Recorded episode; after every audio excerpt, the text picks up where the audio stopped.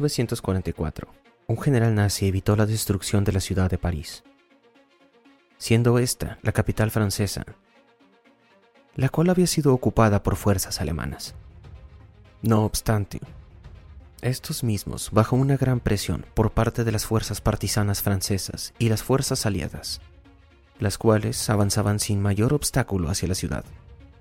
El 10 de agosto había comenzado una huelga general. Había disturbios en las calles, desabastecimiento, y al mando de este caos estaba Dietrich von Koltitz, gobernador militar alemán de la capital francesa, y con una orden expresa del mismísimo Führer, dinamitar todos los monumentos de París en caso de que las tropas alemanas no pudiesen conservar la ciudad durante la etapa final de la guerra. París no debe caer en manos del enemigo, salvo siendo un montón de escombros. Von Koltitz no era el único que conocía aquella orden, y su personal había dispuesto todo lo necesario para cumplirla desde hacía ya semanas. El 23 de agosto de 1944, la guarnición de París estaba compuesta por unos 16.000 hombres de la División de Seguridad número 325, dotados de más de un centenar de carros de combate, los cuales apenas podían utilizar, puesto que la mayoría de aquellos hombres pertenecían a servicios administrativos, así como auxiliares de sanidad, intendencia, inclusive inteligencia o espionaje. La mayoría de los tanques Panzer VI no contaban con suficiente munición. A este paso, no habría sido posible sostener un combate, por lo cual las fuerzas alemanas se preparaban para la rendición. El alto mando aliado, liderado por el general Eisenhower, no tenía intención de atacar París. No se arriesgaría a tener un Stalingrado en suelo francés. Para esto, su táctica era atacar por el norte y por el sur, convergiendo en Reims, pero eso von Koltitz no lo sabía y ante la inminente pérdida de París, comienza a cumplir las órdenes del Führer.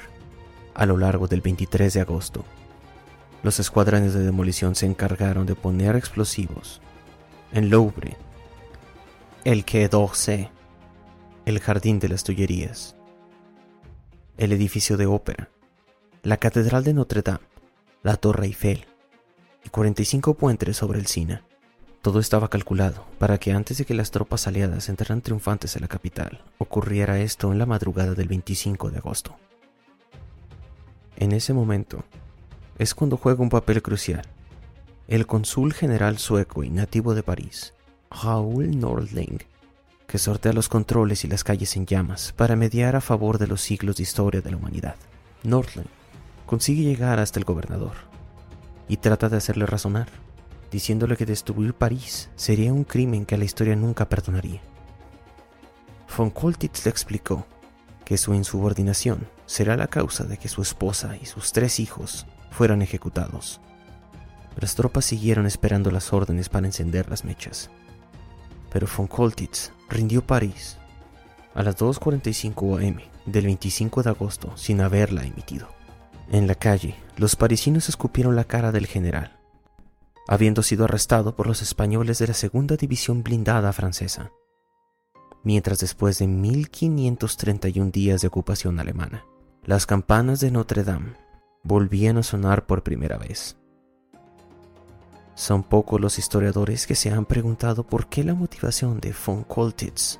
Durante décadas no hubo duda de que él fue fiel al Führer hasta el final y mantuvo la represión con fusilamientos y arrestos. Cuando la ciudad fue liberada, a los parisinos les pareció que tomó la decisión en el último minuto, y solo porque podría ayudarle a salvar su pellejo.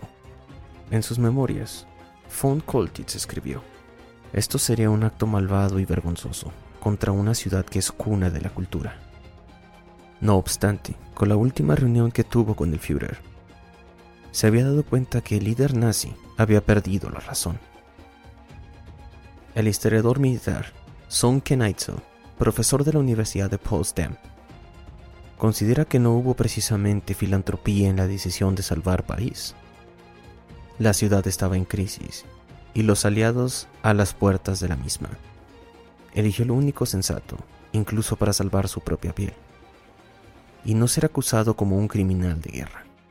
Pero la figura del general fiel al Führer tampoco se sostiene. Durante su detención en Trent Park, en el norte de Londres.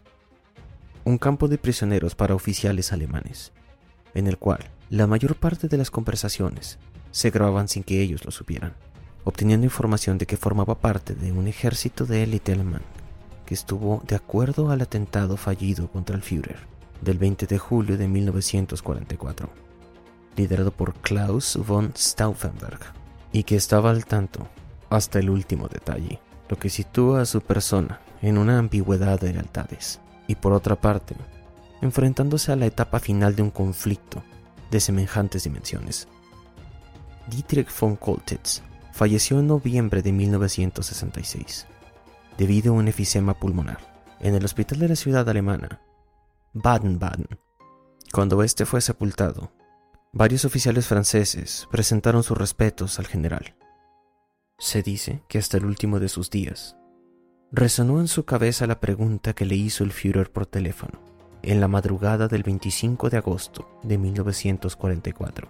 Apenas fue informado de la rendición, y el Führer le preguntó, ¿Arde París?